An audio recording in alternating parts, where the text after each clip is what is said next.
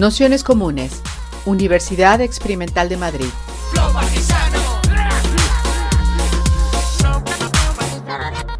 Toda la información en nuestro canal de Telegram Nociones Comunes o en nuestra web traficantes.net barra formación.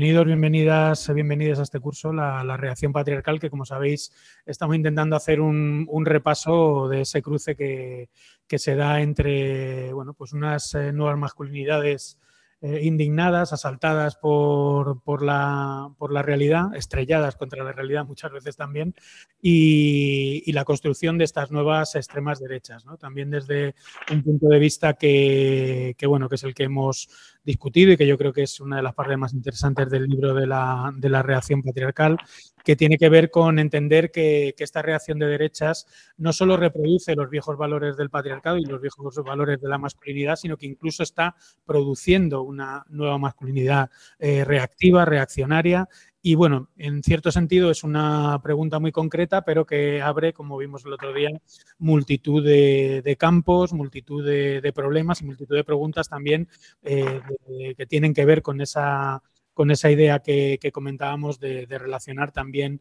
a esta extrema derecha con la apertura hacia campos pues, bueno, de intervención más eh, populares. ¿no? Normalmente eh, se había asociado simplemente a estas extremas derechas como un mero proyecto de élites y, de algún modo sí que se, es evidente ya a día de hoy que hay una investigación, una intervención y una intención de, producir eh, pueblo reaccionario, por decirlo así, o, como, queramos en, eh, en, cada, uno de los lugares eh, denominarlo o llamarlo. ¿no?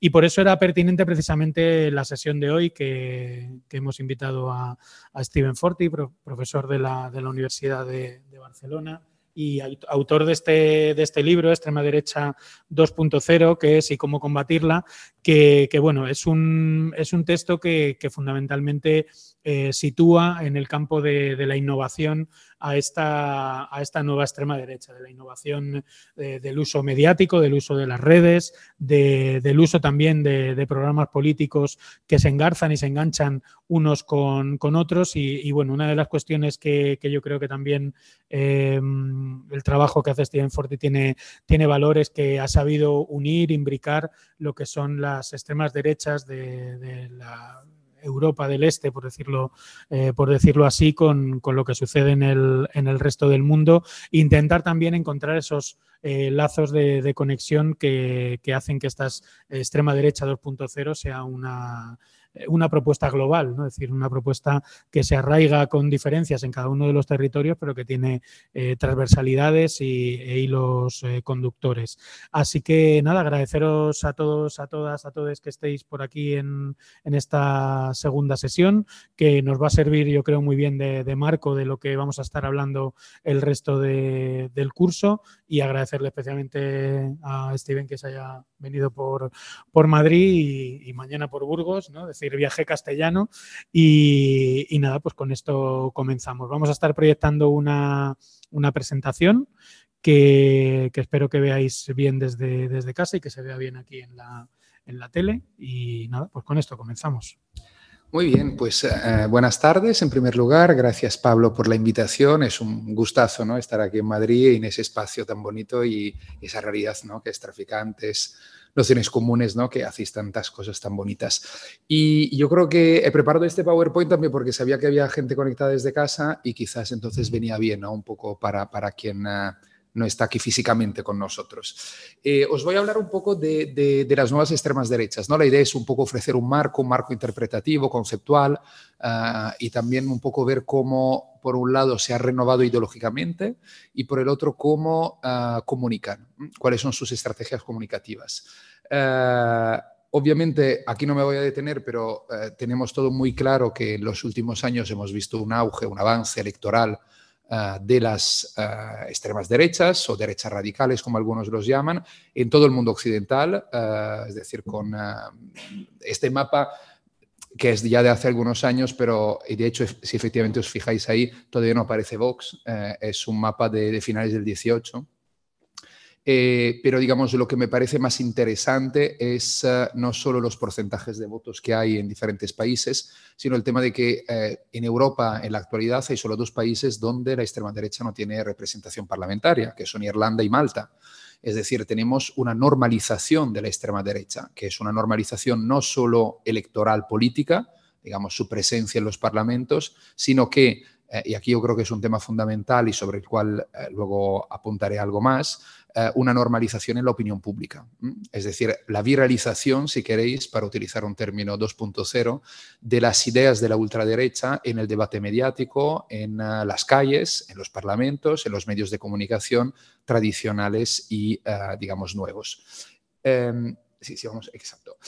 Eh, hay, hay, dos debates, ¿no? Que, mm, y sin querer daros un tostón académico, ¿no? Pero que yo creo que son dos debates que hace falta mencionar, ¿no? Que existen mm, en la última década aproximadamente en quien trabaja en las extremas derechas. Uno es el debate terminológico, es decir, cómo estamos llamando a Trump, Salvini, Meloni, Le Pen, Abascal, Bolsonaro, Orban, etc. Y eh, el otro es el debate sobre las razones que explican eh, su avance electoral, es decir, por qué la gente los vota. Eh, en cuanto a lo primero, dos apuntes rápidos. como quizás sabéis, hay una, posiciones distintas y distantes sobre cómo llamarlos a, estos líderes, a estas formaciones políticas. y, y, este tema no es, yo creo, algo que se relaciona solo con eh, esos aburridos debates académicos encerrados en aulas universitarias. El tema es que si no sabemos cómo llamar a las cosas, muy difícil será entenderlas y por ende, si queréis luego eh, combatirlas, frenar su avance y encontrar respuestas a su, digamos, al peligro y la amenaza que representan, yo creo, para la convivencia y para sociedades democráticas liberales pluralistas, mejorables, pero que hoy en día, digamos, es la mejor opción sobre la mesa.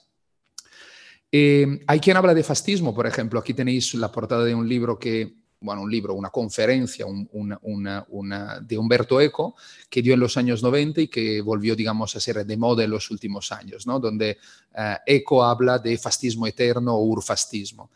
Es uh, siempre sugerente lo que, escribe ECO uh, y de hecho hay ideas interesantes ahí en esta conferencia, pero yo creo que es una conferencia que nos sirve muy poco realmente para saber cómo llamar a las, a las nuevas extremas derechas. De hecho, Uh, spoiler, ¿no? como ya lo decía Pablo, eh, yo he acuñado, si queréis, de forma provocadora el concepto de extrema derecha 2.0.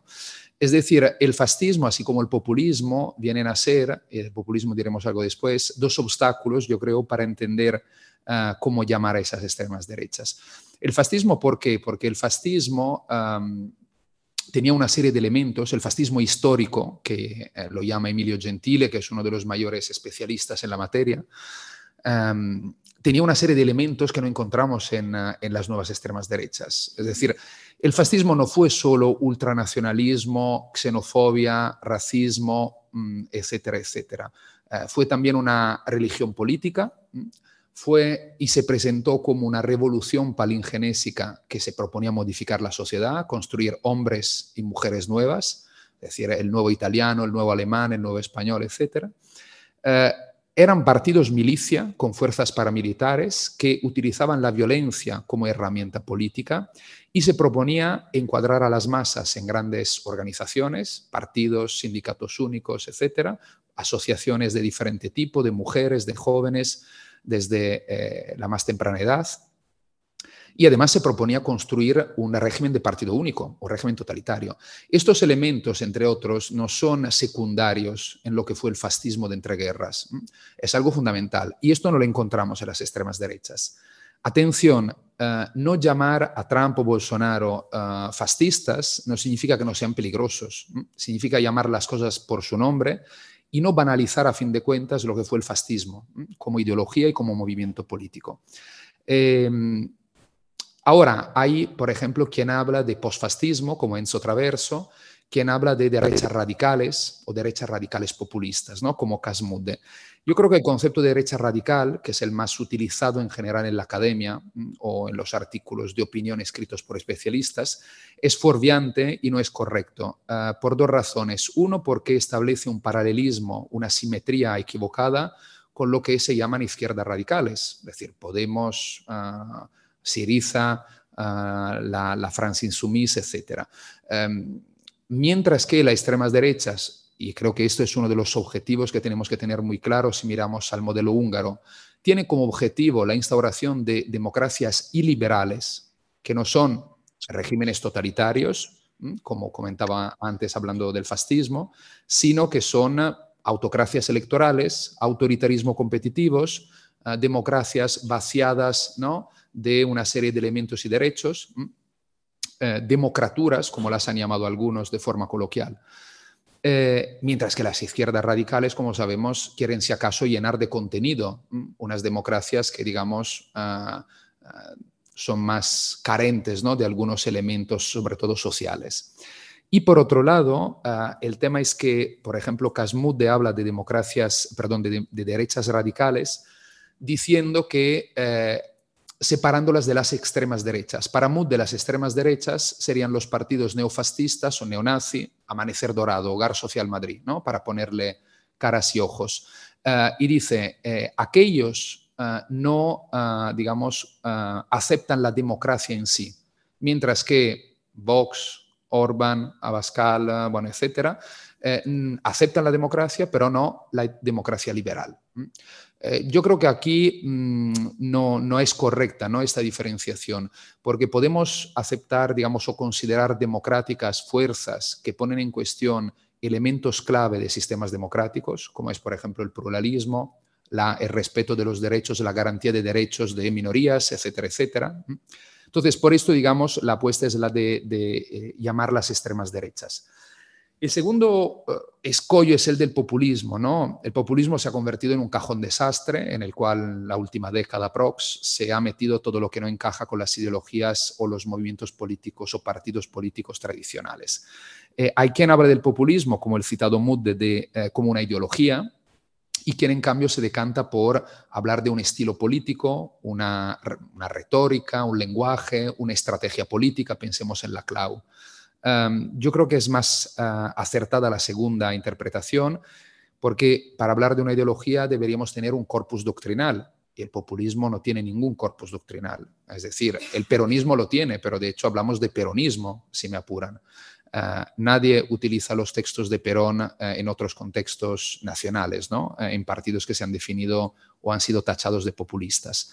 Em, y entonces hablar de una ideología populista es poco útil desde el punto de vista heurístico e interpretativo. ¿no? Populismo yo creo que si lo entendemos como un adjetivo, como apuntaba Enzo Traverso, y no un sustantivo, entendemos cómo hoy en día estamos viviendo más bien en una época marcada por el populismo, es decir, por la retórica, el estilo, la estrategia populista. De hecho, si os fijáis en las últimas elecciones eh, francesas del año pasado, los tres candidatos más votados, Macron, Le Pen y Mélenchon, han sido todos definidos populistas. Entonces, si todos son populistas, ¿de qué nos sirve el concepto de populismo? ¿no? Entonces, eh, digamos, el escollo del fascismo, el escollo del populismo eh, nos sirve, digamos, tenemos que superarlos, ¿no? Luego volveré sobre el concepto de extrema derecha y extrema derecha 2.0 más en concreto, pero antes quería también abordar el, segundo debate, que es el sobre las razones ¿no? que explican el auge de estas formaciones políticas. Si os acordáis, cuando eh, Trump ganó las elecciones en el 16, circularon sobre todo dos conceptos. ¿no? uno era el de Forgotten Men, los hombres olvidados, que hacía referencia, digamos, a sobre todo la clase trabajadora del Midwest, que eh, según diferentes análisis eh, había dejado de votar demócrata y se había apuntado al carro del de, eh, el tycoon de Nueva York. y el otro concepto es el de em, angry white male, ¿no? hombres blancos enfadados, ¿no? que en Estados Unidos circulaba ya desde los 90, más o menos con Ah, el, giro que hubo ah, en la época de Clinton en el Partido Republicano y que venía un poco a explicar ¿no? el tema, digamos, de cómo ah, las supuestas luchas identitarias habían conllevado a una reacción por parte de sectores de la sociedad que entonces se habían sumado también al carro ¿no? de un Trump que decía, podemos decir lo que nos da la gana, no tenemos que, digamos, seguir las imposiciones que nos, que nos llegan desde eh, una, hegemonía cultural izquierdista, etcétera, etcétera. Estos dos eslóganes, esas dos fórmulas de Forgotten Men y Angry White Male son de todos modos útiles, ¿no? Porque por un lado, no cabe duda de ello que eh, una de las razones son las desigualdades socioeconómicas que han crecido eh, en el mundo occidental en las últimas décadas y, digamos, es una consecuencia a, largo, medio largo plazo del modelo eh, hegemónico desde el punto de vista de la economía, que es el neoliberal, y entonces eh, tenemos ¿no? el, aumento, digamos, de las desigualdades, los más ricos más ricos, los más pobres más pobres, el tema de la precarización del trabajo, aquí tenéis luego más en detalle y os dejaré el PowerPoint por si os interesa eh, algunos datos ¿no? sobre, por ejemplo, eh, el aumento del, trabajo part-time eh, desde prácticamente los años 90, tanto en Estados Unidos como en Europa, o eh, otras cuestiones como el achicamiento de la clase media o el debilitamiento del estado del bienestar. ¿no? Entonces, hay gente que eh, se ha sentido abandonada en los márgenes y entonces, digamos, ha optado por una eh, opción política que supuestamente decía retóricamente querer, digamos, cambiar las cosas. ¿no? Y es cierto que este es un elemento, una razón importante, pero no podemos limitarlo solo y simplificarlo solo a las razones socioeconómicas. Ah, un ejemplo muy claro.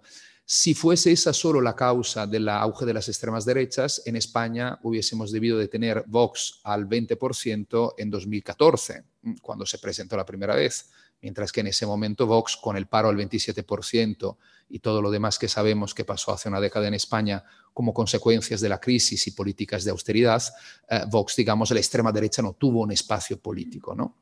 Em, tenemos de hecho que sumar, eh, y ahí volvemos al Angry White Male, eh, el concepto de cultural backlash, ¿no? reacción cultural.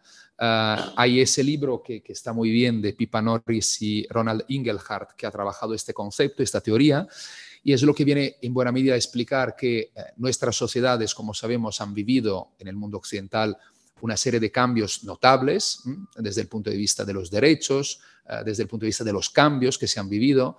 Eh, pensemos, por ejemplo, el tema del divorcio, del aborto, ¿no? a partir como mínimo de los años 70-80 o más tarde en algunos países.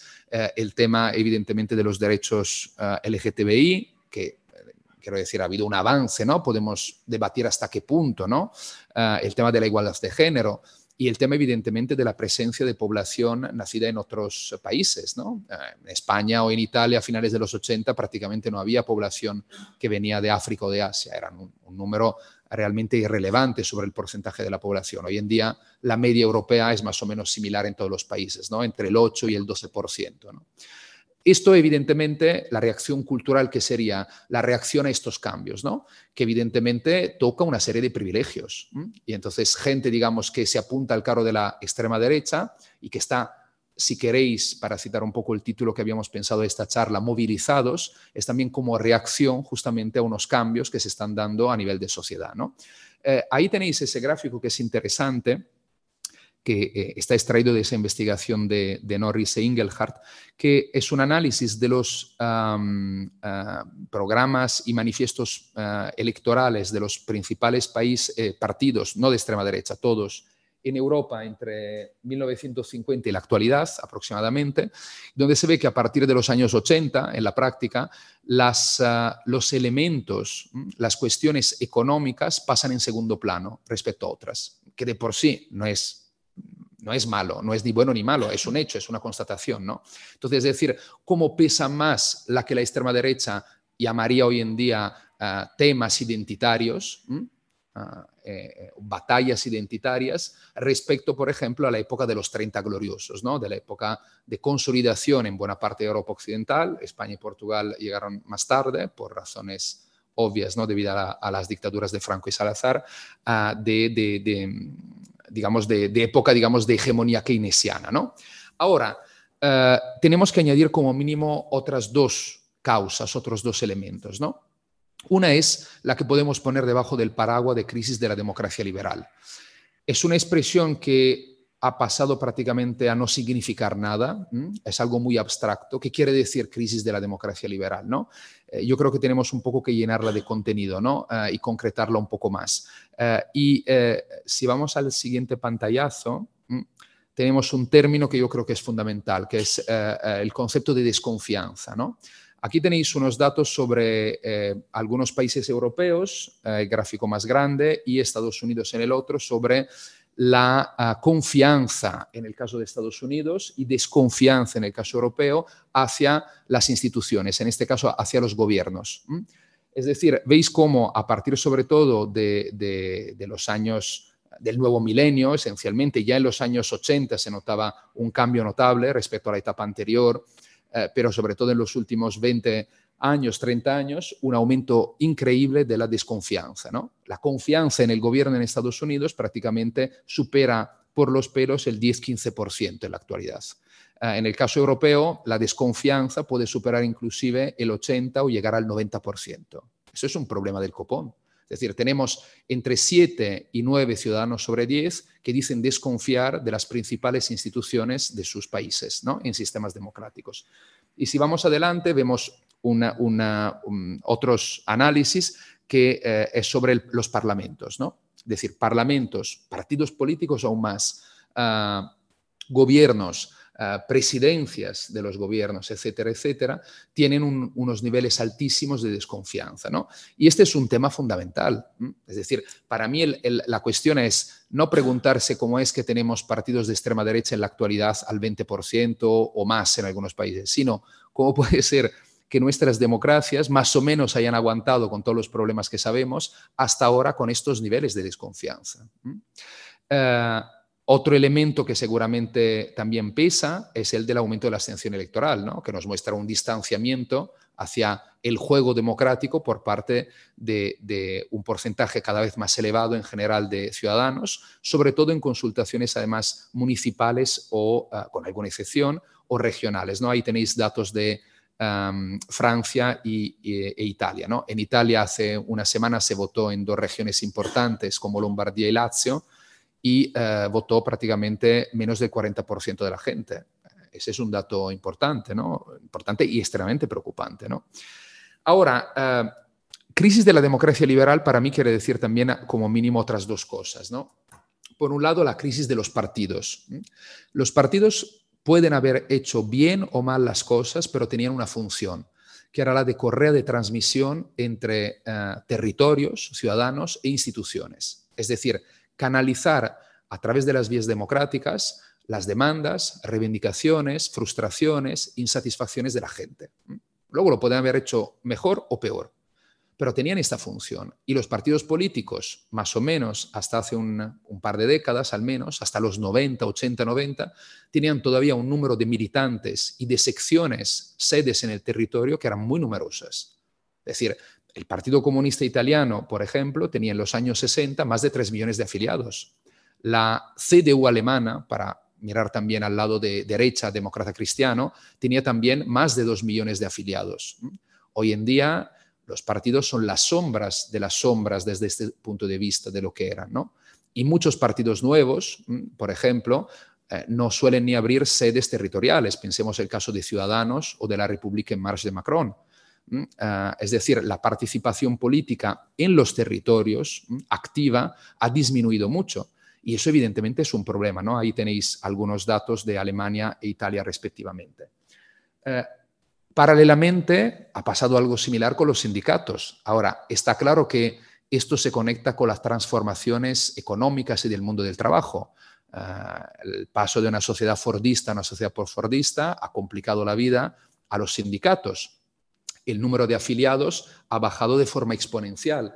Ahí tenéis datos sobre diferentes países. Esto es el caso, por ejemplo, de Reino Unido. Es decir, eh, ha, prácticamente eh, han pasado como mínimo la mitad, ¿no? Uh, y el la fuerza, el peso de los sindicatos, es una evidencia, es mucho menor que en el pasado, ¿no? excepto algún caso uh, o algún contexto, algún momento determinado.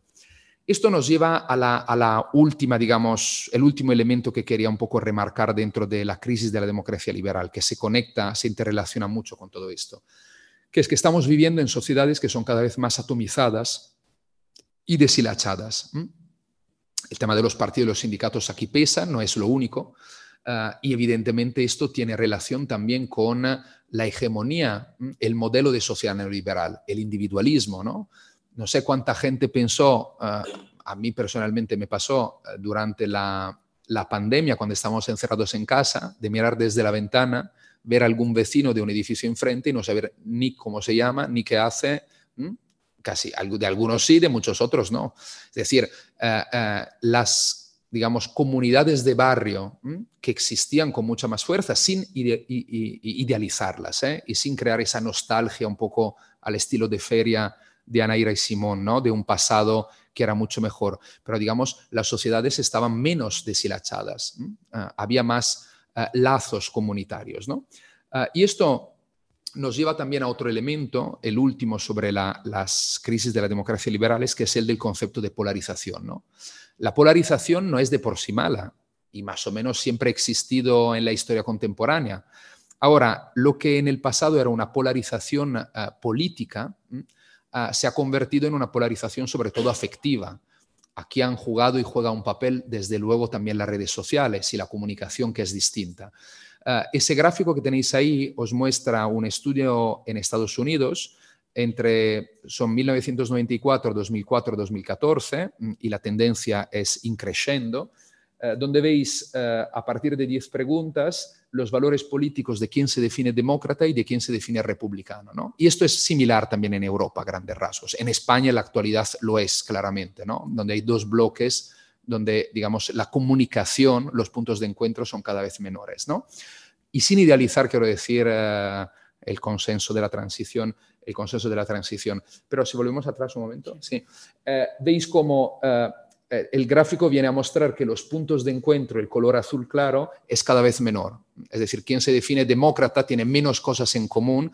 Preguntas del tipo, ¿qué eh, piensa usted si su hija se tuviera como novio o se casara o su hijo se casara con una chica republicana, ¿no? A un demócrata, ¿no? Es decir, como es decir, esa polarización que es afectiva, que no tiene solo que ver con un programa económico de un partido político. ¿no? Y eso evidentemente complica el funcionamiento de un sistema democrático, donde los compromisos eh, tienen que existir, se tiene que llegar a una serie de compromisos, ¿no? de alguna manera. Y el cuarto elemento, tras las causas económicas, la reacción cultural y la crisis de la democracia liberal que mencionaría, es ah, la sensación existente en una parte de la sociedad de, eh, digamos, desprotección, eh, inseguridad, miedo.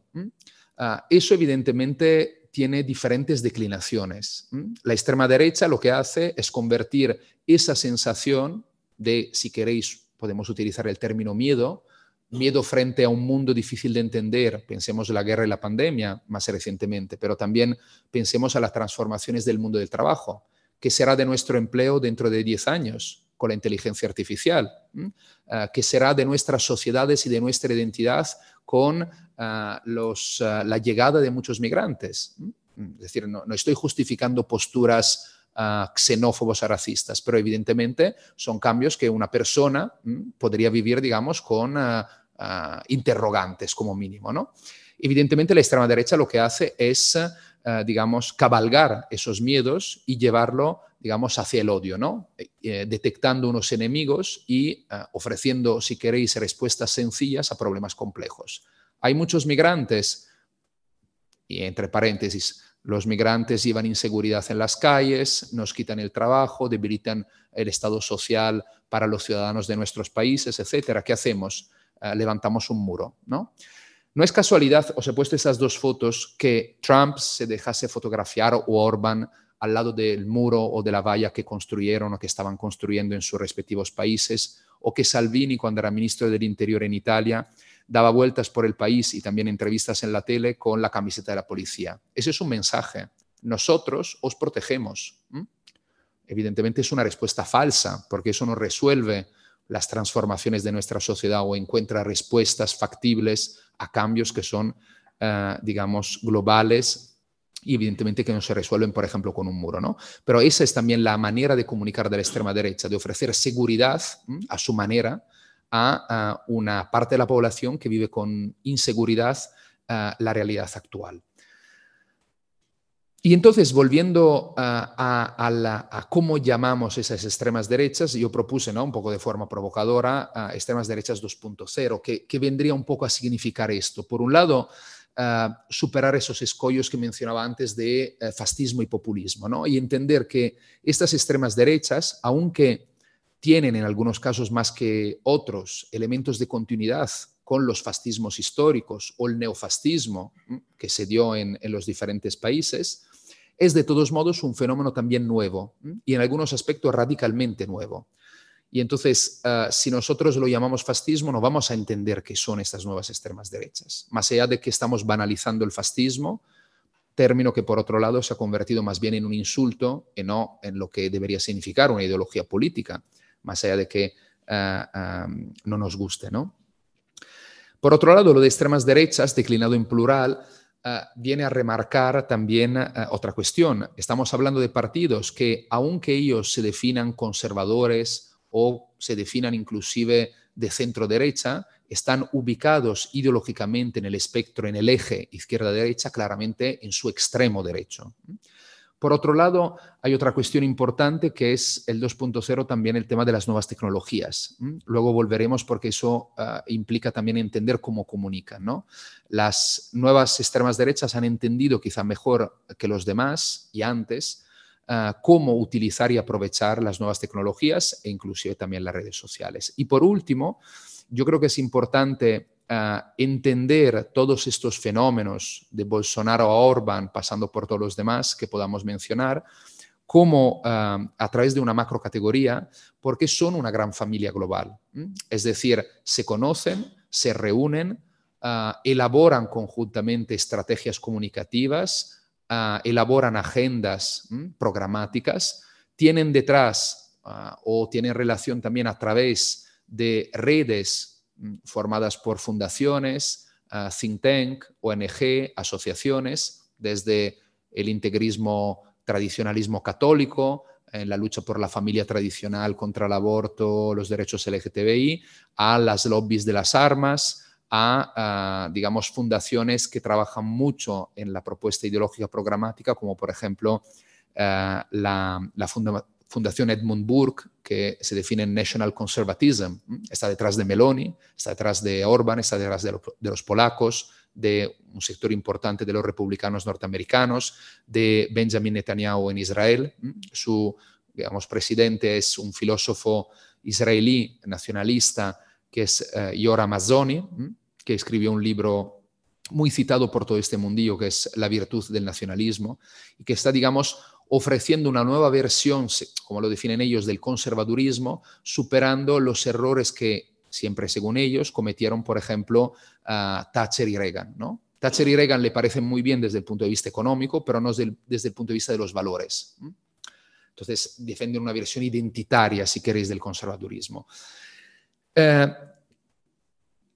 claro que hay divergencias entre muchos de estos, partidos, pero lo que hay son más ah, digamos, son referencias ideológicas comunes y estrategias ah, políticas y comunicativas compartidas. Es decir, son más las cosas que comparten respecto a la que les diferencia.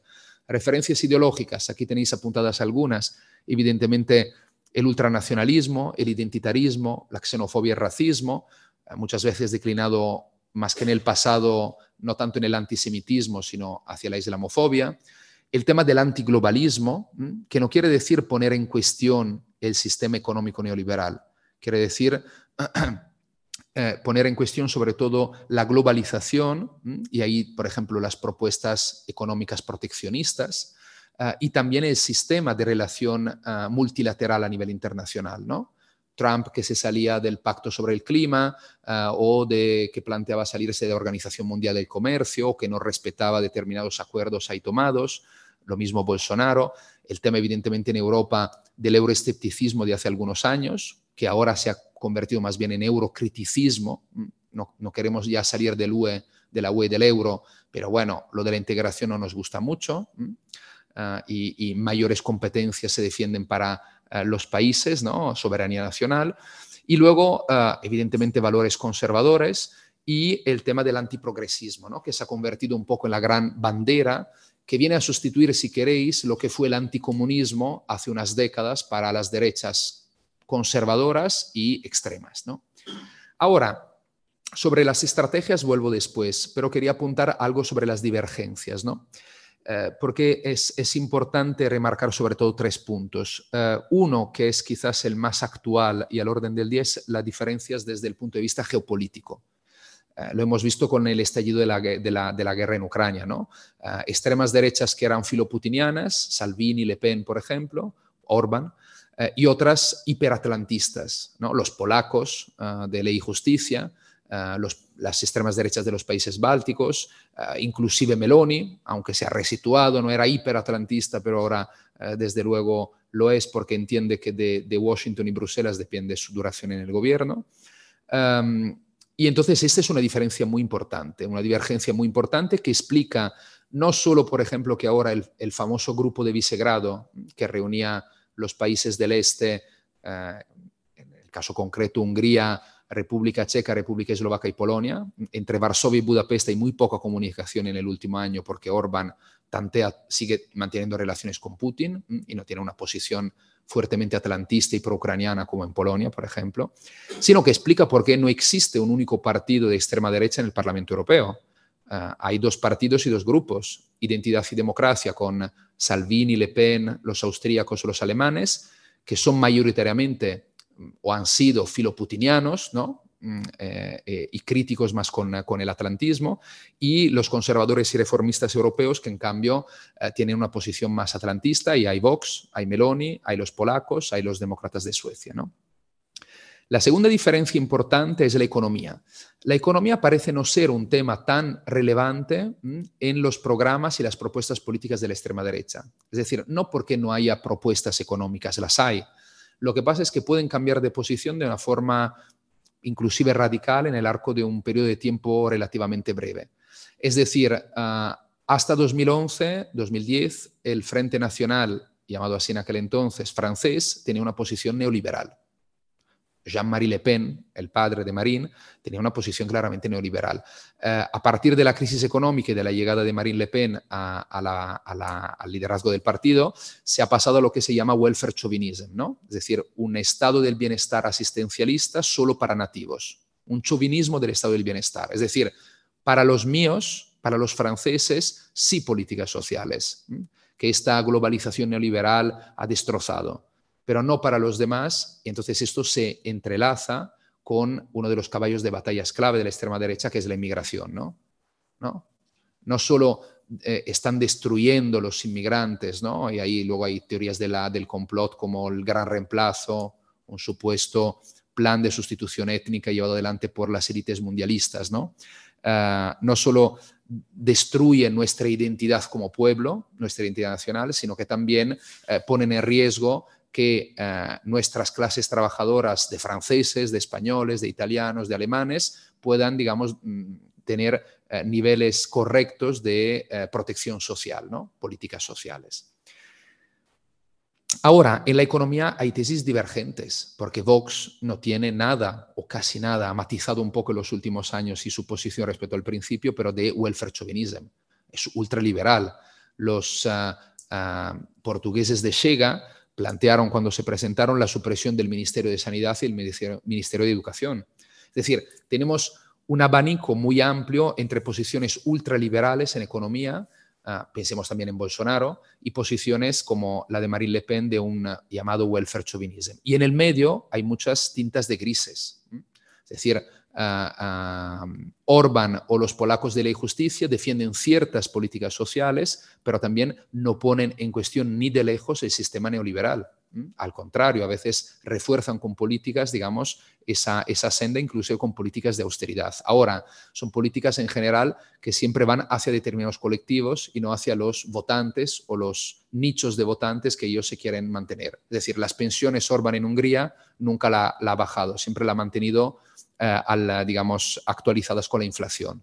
¿Por qué? Porque muchos pensionistas votan a Fidesz. Otro tema de divergencias es el de los valores y eso podría parecer extraño. Es cierto que son todos ultraconservadores, pero vemos diferencias sobre todo entre los países del norte de Europa y los de América Latina, Estados Unidos inclusive, y el este y el sur de Europa. En general, yo creo que aquí la diferencia clave es el peso que la religión tuvo en estos países.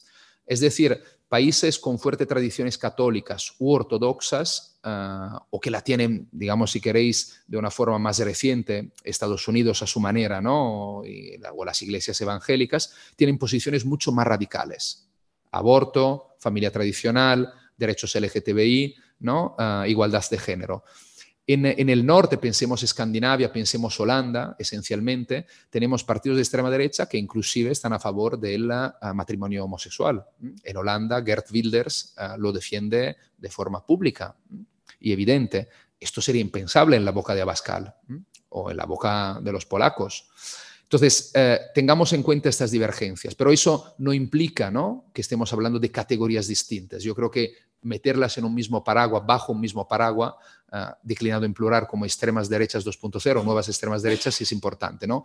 Y aquí citando a Ricardo Chueca, actualizando su cita, Chueca escribió un libro en los 80 sobre Falange y decía, oye, hay un debate interminable sobre si el franquismo fue fascismo, fue una dictadura autoritaria, fue parafascismo, etcétera, etcétera. Dice, bueno, mira, cada país al final da vida al fascismo del que necesita. Es decir, dependerá de las culturas políticas existentes, del contexto, eh, etcétera, etcétera. ¿no? Yo creo que podemos actualizar esta fórmula a, hoy en día. Es decir, cada país da vida a la extrema derecha de la que necesita, que será más ultraliberal o no, que será, eh, digamos, más religiosa o nacional católica o eh, integrista ortodoxa o no, ¿no? Y dependiendo también del contexto. Bueno, esto ya lo comentamos, ¿no? Sobre las redes transnacionales que son fundamentales, ¿no? Eh, aquí está Your Amazon, ¿no? El National Conservatism, ahí abajo, encima veis una de, las, de, los, de los congresos de la del Congreso Mundial de las Familias, mm, que es muy importante, ¿no? O eh, la reunión que hubo en eh, Budapest en, eh, en, mayo del año pasado de la Conferencia de Acción Política Conservadora, ahí veis Orban en el escenario, que es, digamos, el think tank más importante de los republicanos norteamericanos, que desde hace una década aproximadamente tiene secciones en diferentes continentes, en Australia, en Japón, en Brasil, y ah, ahora también en Europa. Y estos son puntos de encuentro, redes mm, muy trabajadas, donde se pasan información, se comparten experiencias, se comparten prácticas. Y esto es algo, ah, si queréis, muy novedoso respecto al fascismo, al neofascismo del pasado, porque es cierto, evidentemente, que el fascismo en los años 30 forjó alianzas militares, el eje, Roma-Berlín ¿no? y Tokio. Eh, pero el intento de formar la que se llama una internacional fascista fracasó, porque al final, como dice un amigo mío, entre las nacionalistas, eh, perro, eh, al final, un perro come siempre a otro perro, ¿no? Es decir, los nacionalistas al final chocan tarde o temprano, ¿no? Pero esto es cierto hasta un cierto punto. Y es verdad que los neofascistas en los años 50, 60, 80 crearon sus redes, más o menos clandestinas, pero no tenían ni la envergadura, ni la potencia conceptual, ni la capacidad mediática que tienen las actuales. Acerca de las estrategias de la comunicación, conocéis muy bien, eh, sobre todo aquí en Madrid, ese cartel de Vox, ¿no? Eh, y ese cartel es, es, yo creo, muy, muy paradigmático, ¿no? Para explicar justamente esa capacidad de no solo travisar la realidad, si queréis, sino de transformar esa inseguridad, desprotección, miedo, una sensación que es natural, es humana y es comprensible, en odio, ¿no? Hacia un ah, culpable, ¿no? Un enemigo que, digamos, ah, sería el responsable de esta situación, ¿no?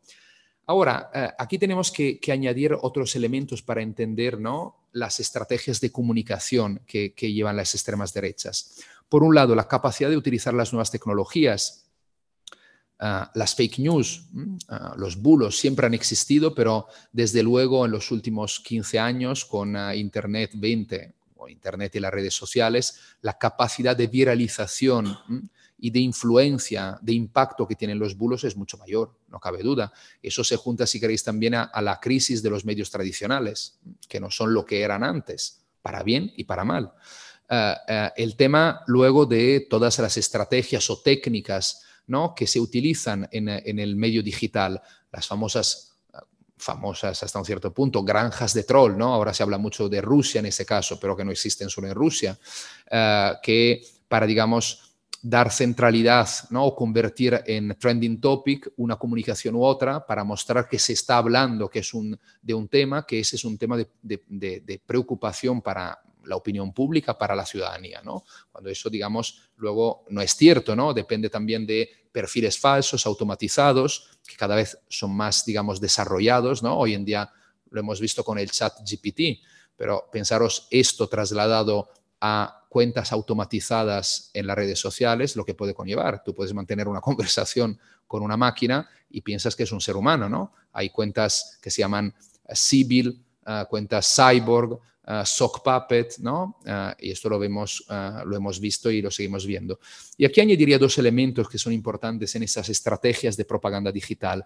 Uno es lo que representa bastante bien lo que se llamó la bestia de Salvini. Salvini, que ahora sí está en horas bajas, pero consiguió también mucho éxito hace unos años porque creó un equipo de más de 30 personas que trabajaba 24 horas en su, digamos, comunicación digital. Ah, y que mostraba a Salvini, evidentemente, entrevistas, las cosas un poco más, obvias, pero también en la vida, en la vida ah, común, como podéis ver en esa foto que tiene una chaqueta azul, ¿no? Ahí comiendo, comiendo algo, o diciendo buenos días con una taza de café, o diciendo qué buena esta pizza que me he comido hoy, ¿no? Cosas ridículas. Pero detrás hay toda una estrategia, que es lo que se llama el sentiment analysis, ¿no? el análisis de las emociones en las redes sociales.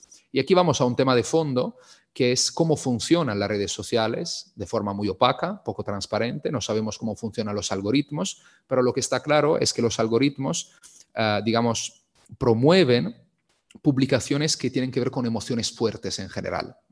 Si queréis, esto también se conecta con la psique humana, ¿no? Es decir, cuando vemos algo, digamos, que puede ser, pongamos una imagen de violencia, nos atrapa quizá más, ¿no? o eh, digamos, nos podemos detener más que si vemos un post que analiza, por ejemplo, las políticas fiscales del gobierno. ¿no?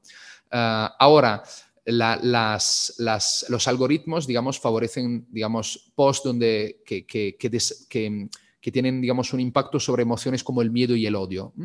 Y entonces, ah, eh, el estudio que hacen estos, ah, estos equipos informáticos y digitales de por ejemplo, de la Liga de Salvini, pero también de, muchos otros partidos, eh, es justamente ver la reacción a determinados posts para facilitar su viralización. ¿no? Y luego tenemos, evidentemente, una cuestión clave en la época de la infocracia, ¿no? como la definida en un libro que está muy bien el filósofo eh, coreano uh, Byung-Chul Han, que es el tema de la perfilación de datos, el escándalo de Cambridge Analytica, que como más o menos imagino sabéis, fue robar los datos de 90 millones de usuarios, que son también ciudadanos votantes, para eh, saber cuáles son sus filias y sus fobias y de esta forma poderle enviar una propaganda personalizada a cada uno de ellos. ¿no? ¿Con qué objetivo?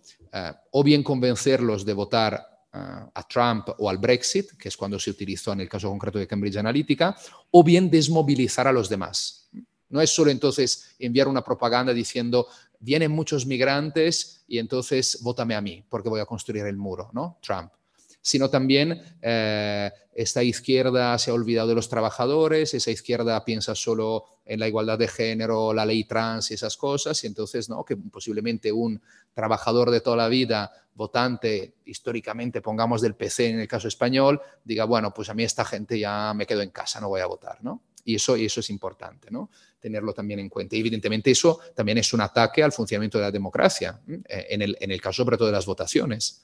Ah, ahora, de fondo yo creo que aquí hay otra cosa que es, que es importante mencionar y luego eh, me acerco a la conclusión si no me alargo demasiado, que es los bulos siempre existieron, ¿no? Ah, los, ah, los, protocolos de los sabios de Sion, ¿no? del antisemitismo a principios de siglo, ¿no? que luego el nazismo eh, reutilizó mucho ¿no? y que, se crearon ya antes en la Rusia zarista. ahora bien, en esta época a lo que juega la, extrema derecha es sobre todo, y aquí nos sirve el concepto de posverdad, en eh, querer deconstruir la realidad. ¿no? Pensad, por ejemplo, en, una, en esa anécdota, que es más que una anécdota, de eh, la toma de posesión de Trump en enero del, del 17, cuando una, periodista preguntó a Kellyanne Conway, que era la portavoz de Trump en la Casa Blanca, diciéndole, oye, según ah, ah, estudios fotográficos, se ha calculado que son más ah, las personas que asistieron a la toma de posesión de Obama y no como ustedes dijeron, que había más gente ahora con Trump. Y que le contestó Kellyanne Conway, nosotros tenemos hechos alternativos. Es decir, el tema es que, como dijo también Alexander Dugin, ¿no? filósofo eh, de extrema derecha ruso, bastante nombrado en los últimos tiempos por obvias razones, em, eh, los hechos no existen, sino que depende de las creencias, de las opiniones de la gente. ¿no? Entonces, eh, mi verdad contra tu verdad. No, es decir, poner en cuestión el concepto de verdad. Porque la extrema derecha lo que quiere hacer es, a través de las fake news o de las múltiples teorías de la conspiración, ahí tenéis algunas, QAnon, el tema de Obama, que según eh, supuestamente no había nacido en Estados Unidos, el Pizzagate, el tema de Bill Gates como creador del coronavirus, el tema de eh, Renault Camus, el, gran reemplazo, la sustitución étnica, todo eso sirve para dos cosas esencialmente. Aumentar la desconfianza, una desconfianza que ya no es solo, lo hemos visto con la pandemia, hacia las instituciones, sino también hacia los expertos, los médicos, los científicos, etcétera, etcétera, eh, pero también de construir la realidad. Es decir, nosotros, y la gran mayoría de la gente diría mm, que conocemos, y eh, ese centenar de bolsonaristas que hace un par de meses se reunieron en una plaza de Porto Alegre por la noche y pusieron encima de sus cabezas unos móviles para supuestamente comunicar con unos alienígenas para que viniesen a liberar Brasil de Lula, nosotros y ellos no tenemos la misma idea de realidad.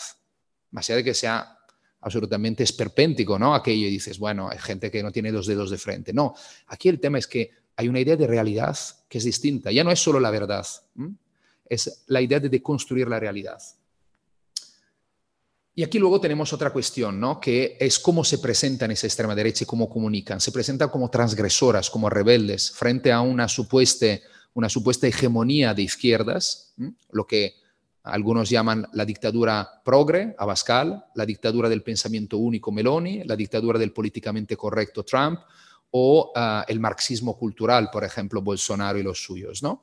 Ah, y entonces, frente a esto, nosotros somos rebeldes, somos antisistema.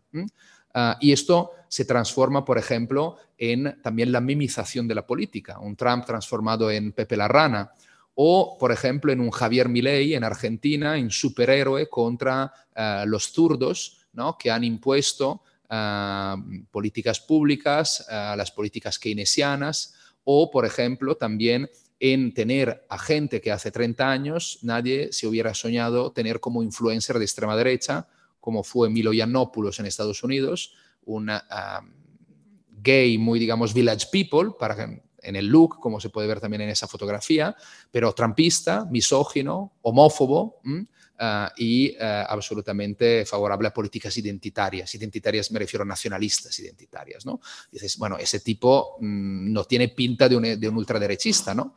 Ah, y algo similar pasa toda esa transgresión con una cuestión de fondo ideológicamente y comunicativamente que yo creo muy importante y que me interesa mucho, que es lo que, con Paco Vega hablamos, definimos el parasitismo ideológico. Es decir, no es que esa extrema derecha se hace de izquierdas, pero sí que intenta parasitar, apropiarse, llevar a su terreno conceptos, retóricas, ideas, inclusive a veces propuestas políticas que nosotros asociamos con la izquierda o con el mundo progresista, ¿no? Por ejemplo, ahí tenéis a, ese cartel eh, de Alain Soral, un, importante ultraderechista francés, que además tuvo una militancia de joven en el Partido Comunista francés, la gauche du travail, eh, droit de valeur, ¿no? La, izquierda del trabajo, derecha de los valores, ¿no? con esa idea también justamente ahí de una izquierda identitaria, ¿no? que, se ha olvidado de la clase trabajadora. Eh, y de fondo ahí tenemos una cuestión, ¿no? que es el tema de la batalla cultural. Ah, el, hombre que veis ahí en blanco, en la foto en blanco y negro, es Alain de Benoit, el fundador, digamos, del Grece en el 68, el intelectual de más relevancia del que se conoció como Nouvelle Droit, la nueva derecha francesa. ¿no?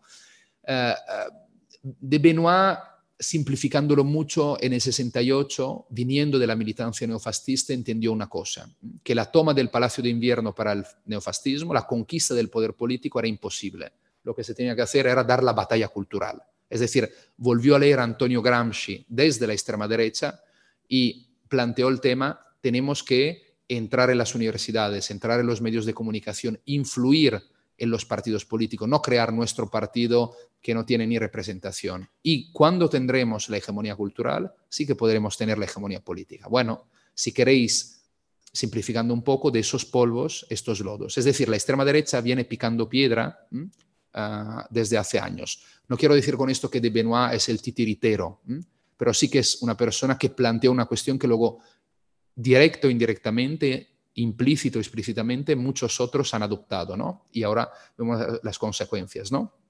Eh, esto lo dejamos si acaso volvemos después, ¿no? Esto eh, eh, me quiero solo quedar con, bueno, más allá de la cita de Benoit, ¿no? que dice izquierda y derecha ya no existen y entonces propone la transversalidad, ese sincretismo ideológico, en un libro reciente, ¿no? El momento populista, populista derecha e izquierda se finí. Fijaros en esa cita de Salvini, que ya de joven se presentaba como comunista padano, pero de comunista no tenía nada, eh, y que en su eh, autobiografía de 2016, en la primera página, citaba a estas personas. He escrito este libro porque odio los indiferentes, como dijo Gramsci, porque pienso que en estos tiempos la obediencia ya no es una virtud, como escribió Don Milani. Don Milani fue un famoso cura obrero de los años 60 en Italia siempre en una dirección obstinada y contraria, como dijo de André, siempre con el corazón. De André es el Paco Ibáñez, no es Paco Ibáñez, pero bueno, un, un Aute, un Ibáñez en el caso de, de, Italia, ¿no? Es decir, viene a citar ahí Gramsci, el más importante cantautor, digamos, anarquistas de izquierda progresista que tuvo Italia en los años 60-80 y a un cura obrero. Estamos hablando de un líder de ultraderecha. Es decir, hay este intento de apropiación también de la cultura de izquierda, evidentemente, pero declinándola de otra, de otra manera.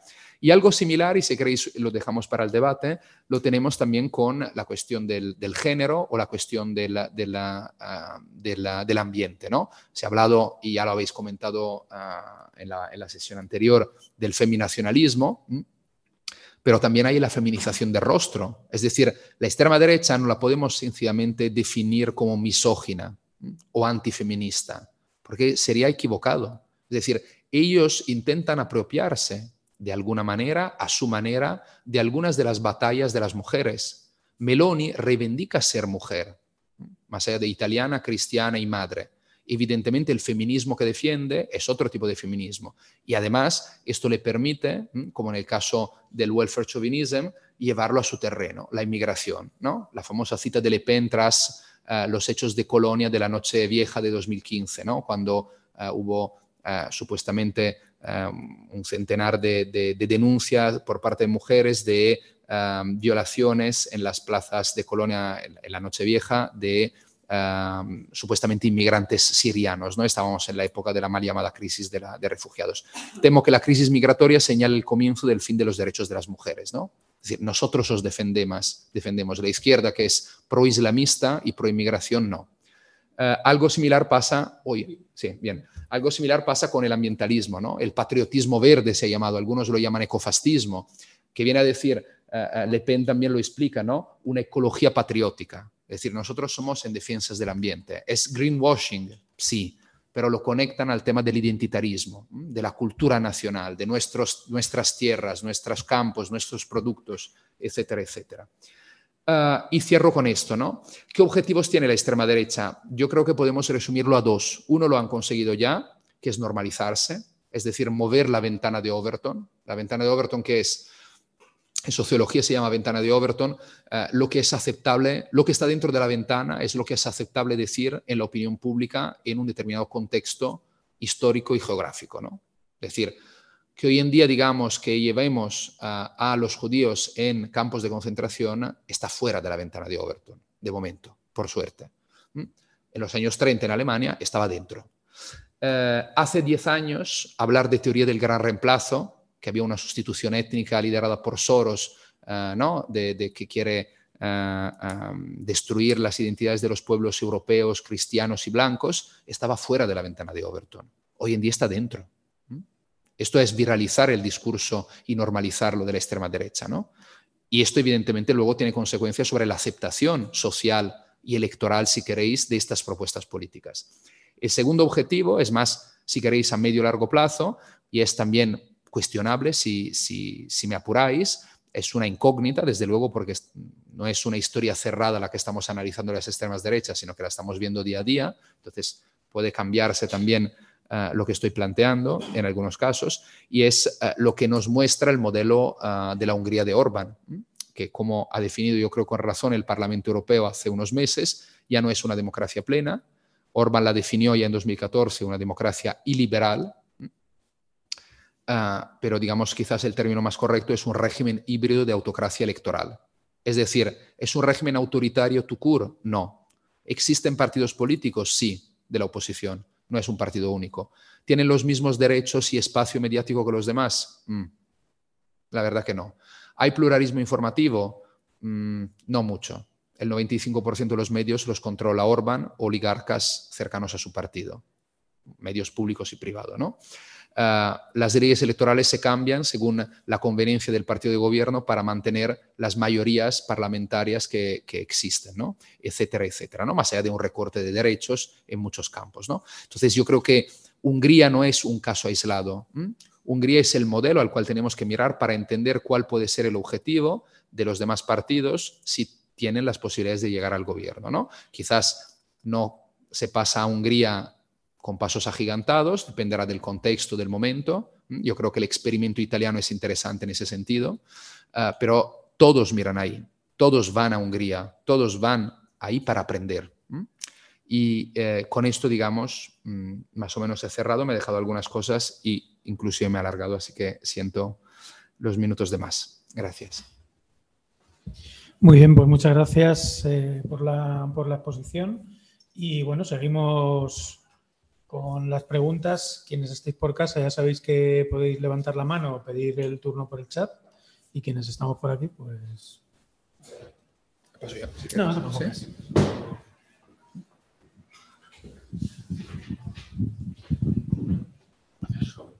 Bueno, en primer lugar, buenas tardes y muchas gracias a, Steven por la presentación. Yo tuve el placer de leer el libro ahora un añito así, me parece que condensa muy bien todo este fenómeno y demás.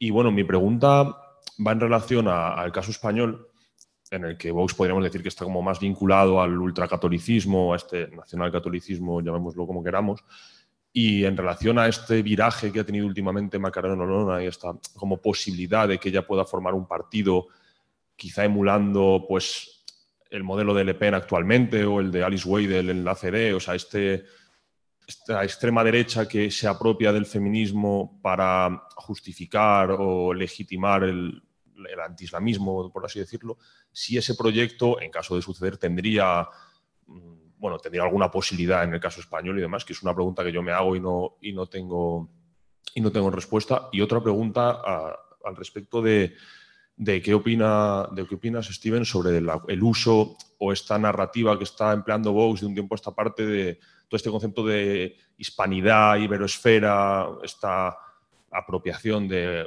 gente como Gustavo Bueno, incluso Dugin en algunos casos y tal. Eh, y esta idea, pues si eso tiene proyección en España, si no, yo no tengo muy claro si es, si es algo que esté calando tanto como les gustaría y demás. Y bueno, esas serían mis dos preguntas. Y muchas gracias. Eh, ahí sí, como vamos a juntar algunas, eh, Mire, adelante. Vale, ¿me escuchan bien? ¿Se me oye bien? Sí, sí, perfectamente. Vale, perfecto. Eh, hola Steven, gracias por la presentación, ha estado súper interesante. Eh, te quería hacer una consulta que tiene que ver con, con esto que comentaste a propósito de las divisiones eh, o, o, de las distinciones que se pueden hacer dentro de, esta, de este grupo como de lo que serían la, la extrema derecha 2.0 o las nuevas derechas, porque una sensación que quizás puede ser un poco ingenua es que las divisiones son mucho más destructivas en los grupos de izquierda, en términos de que eh, nos ponemos a definir quién es correctamente o suficientemente correctamente feminista o progresista o demócrata o izquierdista o anarquista, etc. Y no sé si eh, estas diferencias en ellos funcionan de una forma diferente. Eh, si las, quizás si las aprovechan, quizás si no son tan dañinas por alguna razón, no sé si pudieses hacer un comentario sobre eso. Muchas gracias.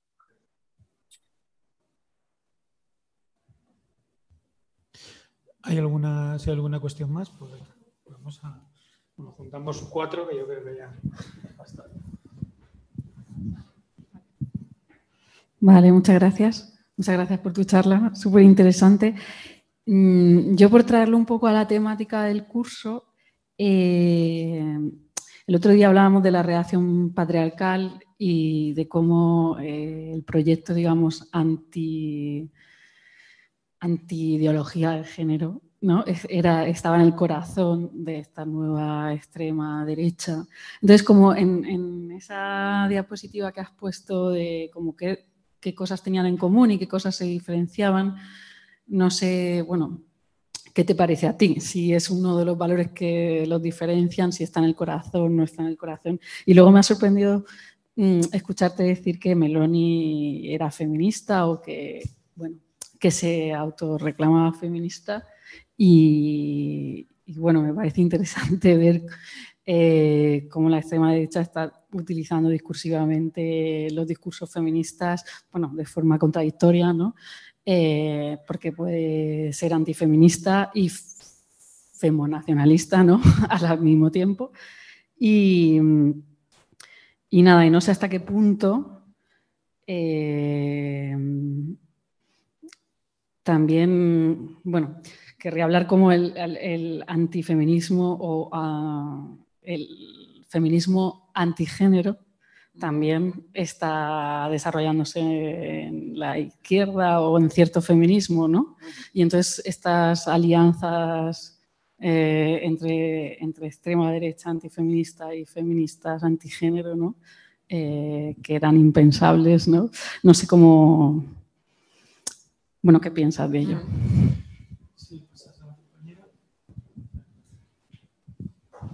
Bueno, gracias Steven porque ha sido súper interesante y muy detallado todo tu análisis. Y yo quería preguntarte si sabes o conoces algún tipo de resistencia desde las democracias o desde las instituciones contra toda la lucha mediática y todo lo que tiene que ver con las nuevas tecnologías. Eh, está claro que la extrema derecha 2.0 las utiliza de miedo, pero ¿estamos haciendo algo los demás para combatir eso? Sí, sí, pasar el micro y ya juntamos. Bueno, sí, me uno a, los agradecimientos a Steven por, haber venido a, dar la, charla y, a comentarnos su libro. Y yo quería preguntar eh, ¿cómo, ¿cómo, la estrategia de las extremas derechas se puede reajustar después de los casos de Bolsonaro y de Trump, que son dos casos que han gobernado en sus respectivos países, han salido del poder, los dos además de una manera muy accidentada, vamos a decir, Em, ¿cómo, afecta su estrategia el hecho de no haber sido capaz de, capaces de, consolidar el poder? Una cosa que también puede pasar en Italia. No sé yo hasta qué punto puede tener la capacidad de, salir reelegida, a pesar de que la izquierda no tiene mucho, mucho, mucha pinta de ser la, alternativa. Pero bueno, es un poco cómo, cómo, cómo, se reajusta su estrategia después de no ser capaces de, reelegirse. Pues, bueno, eh, muchas gracias. Son todas cuestiones realmente interesantes, algunas difíciles ¿no? de, contestar. ¿no? Eh, empiezo por la última. ¿Tu nombre? Álvaro. Eh, a ver, yo, yo creo que dos, dos, cosas aquí te diría. ¿no? Ah, por un lado, han perdido las elecciones, pero su bloque social se ha consolidado. Eh, Trump ganó más votos en el 20 que en el 16, muchos más, muchos millones más, ¿no? Y no creo que más allá de que se presente Trump en el 24 o este Ron DeSantis, que es un Trump más presentable, pero es lo mismo que Trump a nivel de propuesta política, no creo que pierdan muchos votos. Es decir, no creo que haya un vuelco electoral. Entonces, eh, yo creo que, que también son, son, sistemas políticos muy distintos entre ellos y, distintos de, los europeos, ¿no? occidentales. ¿no? Entonces también las reglas del juego son un poco diferentes, sobre todo en Estados Unidos. Y luego, por otro lado, su estrategia, mm, al menos por lo que estamos viendo, sobre todo en el caso de Estados Unidos, el de Brasil es demasiado fresco, ¿no? Y la figura de Bolsonaro también lo tiene más complicado, Bolsonaro como líder, ¿no? Ahora veremos qué pasa, ¿no? Está todavía en Florida, no se sabe si vuelve, si le dan el pasaporte italiano eh, o, qué hace, ¿no? Pero políticamente parece muerto, según comenta mucha gente, ¿no? Ahora el bolsonarismo no está muerto, al contrario, ¿no? Eh, hemos visto que, fíjate, en Estados Unidos han pasado más de dos años de las elecciones y siguen defendiendo el discurso que ellos han ganado las elecciones. Y, yo creo que esa es la estrategia que van a mantener. Ahora, no será la única, ¿no? Discursivamente, retóricamente, pero eh, sondeos recientes confirman que entre el 50 y el 70% del electorado republicano piensa que Trump ha ganado las elecciones. Ahora, no el día siguiente de noviembre del 20, ¿no? Que dices, bueno, era muy polarizado todo, quizás, bueno. Eh, entonces, esa yo creo que es la estrategia. Y esa estrategia, digamos, ese discurso se conecta con lo que comentaba antes sobre ampliar las grietas de una verdad compartida, el tema de la realidad. Y eso les sirve para aumentar la desconfianza hacia el establishment, lo que ellos consideran establishment, porque ellos también son establishment, ¿no? Eh, Trump es establishment, ¿no?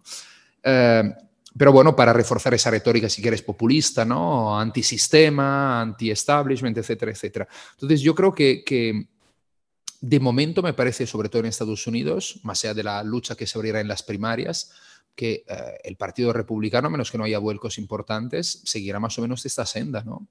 Ah, en Brasil veremos, es muy pronto todavía, ¿no? Pero no, no veo, digamos, grandes cambios en su discurso. Aquí también abriría un paréntesis breve, que es las estrategias de comunicación de la extrema derecha muchas veces son contradictorias. Trump, cuando estaba en la Casa Blanca, decía una cosa en un tuit nocturno y la semana después quizás decía el, contrario. O sea, daba una vuelta de 180 grados. Y dice, bueno, bueno, ese tío es incoherente, es contradictorio. da igual, da igual, le da absolutamente igual. Lo que a ellos les interesa sobre todo es marcar la agenda mediática, que se hable de ellos y que los demás hablen de sus temas. Es decir, jueguen en su campo de juego. Entonces te quiero decir, mm, no lo tengo claro, ¿no? Sobre todo para Brasil, pero no creo que va a cambiar mucho la estrategia. ¿eh? Es decir, eh, más bien mantendrán movilizados a los suyos y, seguirán, yo imagino, con muchos de, las, de los temas claves hasta ahora. Em, hablando también de estrategia, ¿tu nombre? Héctor, hablabas del tema de, caso español, de Olón, etcétera, ¿no? Bueno, el de Olón es un tema interesante. Aquí te diría, por un lado, no es un caso único, es decir, en muchos países ha habido competición entre las extremas derechas, caso francés, Zemmour Le Pen, el caso italiano, Salvini Meloni, eh, en Holanda, en Dinamarca, hay varios partidos también con representación parlamentaria, etcétera, ¿no? Entonces, mm, es un escenario que no podemos descartar, ¿no? Que se cree un partido que, aunque tenga diferencias muy leves, ¿no? En algunos temas, pero que compita para ese espacio político, ¿no?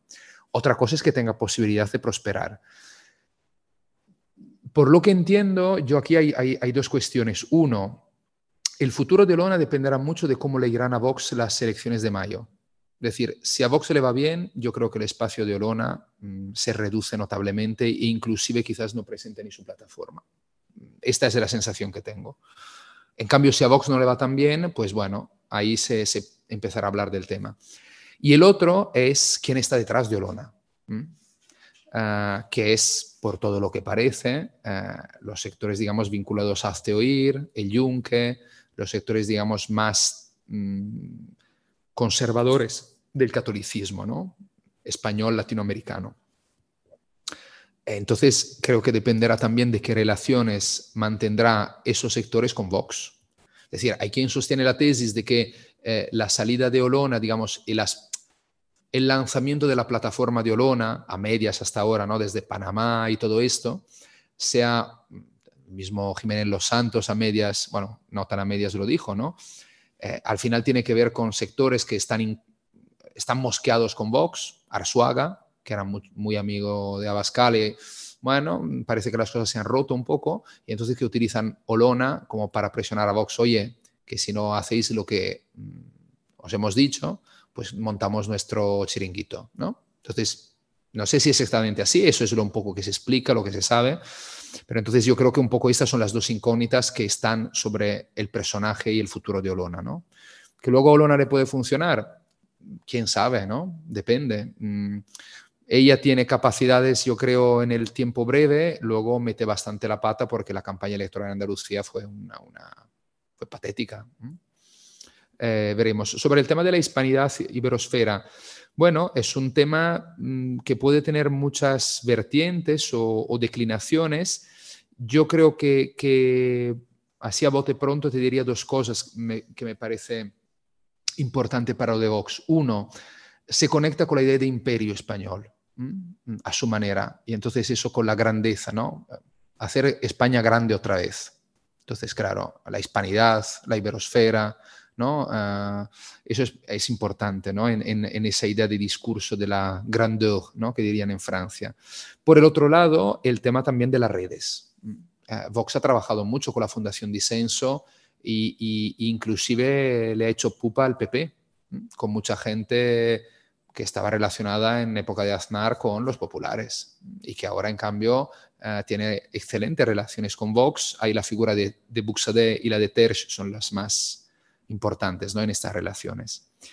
Eh, se preguntaba también Miguel desde, desde casa en el tema de las divisiones. Bueno, eh, no cabe duda, ¿no? La famosa escena de Monty Python, que las izquierdas, si, puede, si son tres, habrá tres partidos tres personas, tres partidos, ¿no? Bueno, pero más allá de las, del tema, ¿no? Mirando a la extrema derecha. Ahora, es cierto, aunque es un poco un tópico, de que ¿no? esa lógica, la extrema derecha al final siempre sabe unificarse ¿no? y superar sus divisiones. Es cierto, aunque bueno, depende, ¿no?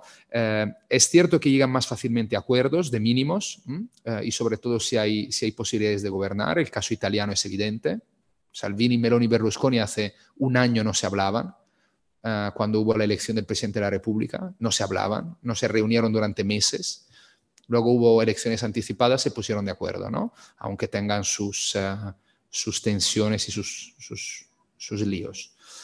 Em, ahora, yo creo que aquí hay un elemento que, que, dificulta, por ejemplo, una unificación, pongamos el caso a nivel europeo, que es la geopolítica. Es decir, uh, Orban y los polacos tenía relaciones excelentes. Ah, ahora con la guerra de Ucrania, no, no tienen, no es que no tengan relaciones, pero casi no las tienen.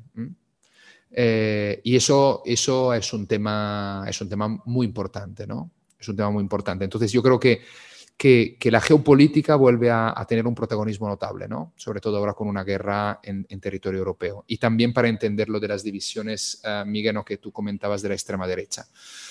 Eh, se preguntaba, no sé tu nombre, Inés, eh, el tema de la, del género, ¿no? Ahora, desde luego que comparten, ¿no? Esa, esa digamos, anti-ideología de género, sí, anti-ideología gender, ¿no? Como la llaman ellos, ¿no? Desde luego, eso lo comparten todos, ¿no? Es otro elemento en común. Yo lo, lo, pongo debajo, digamos, de la cuestión de los valores conservadores, ¿no? Estaba un poco debajo de ese paraguas, ¿no? Que entran muchas más cosas.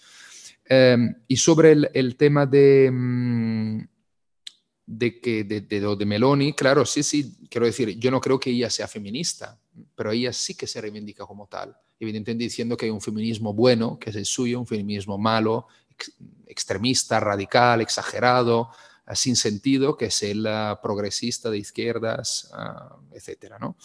Claro, es un feminismo empresarial, ¿no? El de Meloni, si quieres, ¿no? Ah, es un feminismo que evidentemente ah, ah, se llena la boca de la, de la de, tampoco se la llena, pero bueno, habla de las mujeres, pero mujeres como madres sobre todo, ¿no? Mujeres sobre todo como, digamos, reproductoras ¿no? de, la, de la nación. Y esto se conecta con un tema muy importante para la extrema derecha, que es el tema de la demografía y la natalidad, que se conecta, si quieres, también a todo el tema de la inmigración, ¿no?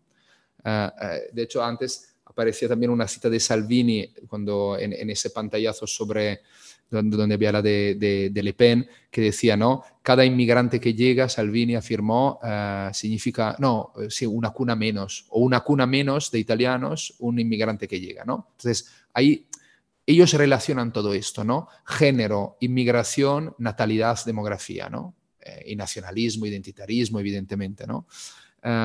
Y sobre el tema de las alianzas extrañas ¿no? que se pueden forjar. Bueno, la extrema derecha juega con eso, le viene muy bien. Eh, ¿Por qué hay tamames que defiende la moción de censura? Eh, para romper supuestamente los esquemas, ¿no?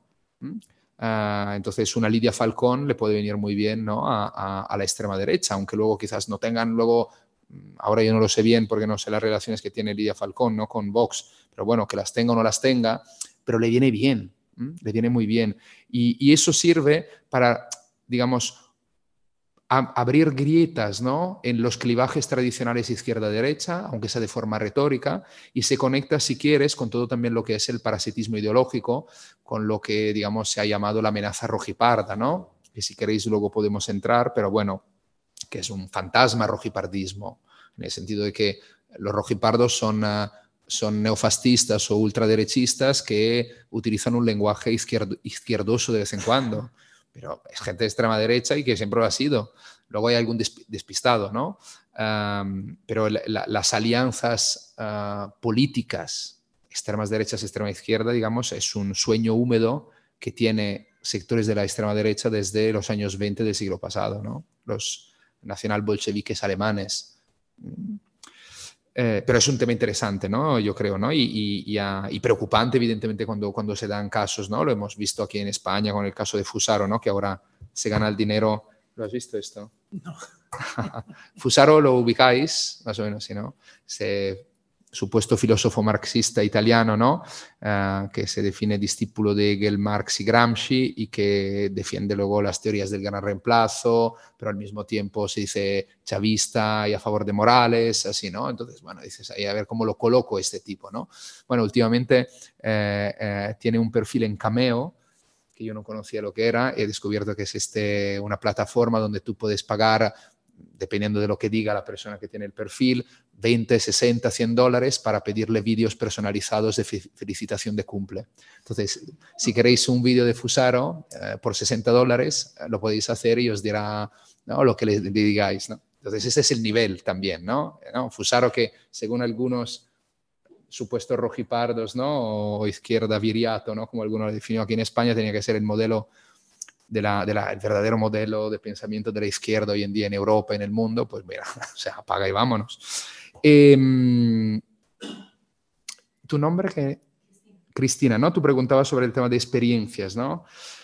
Bueno, eso, eso es difícil, ¿no? Eh, así ahora mm, no recordaría, sinceramente, seguro que algo, algo había encontrado, ¿no? Pero de experiencias mm, exitosas. Ahora, te diría cosas un poco obvias, pero eh, desde luego que haya fact-checking, aunque luego depende cómo se hace el fact-checking en los medios de comunicación tradicionales, hombre, es una buena noticia. Em, eso no significa que, ya no, se hayan convertido algunos medios o, los medios también que no lo quieren ser a veces en megáfonos y altavoces de la extrema derecha. ¿no? Pero yo creo que aquí de fondo hay un tema que no está resuelto que tiene que ver con la democratización del espacio digital, ah, que yo creo que es un tema que va mucho más allá de la extrema derecha. Es decir, eh, simplificándolo mucho, eh, tenemos grandes empresas privadas, multinacionales, grandes plataformas, Facebook, Meta, bueno, ah, Google, Amazon, etcétera, que hacen y deshacen mm, y actúan con opacidad, no sabemos cómo funcionan, por ejemplo, y que están ofreciendo un servicio público. Y no hay ningún tipo de control democrático sobre lo que pasa ahí.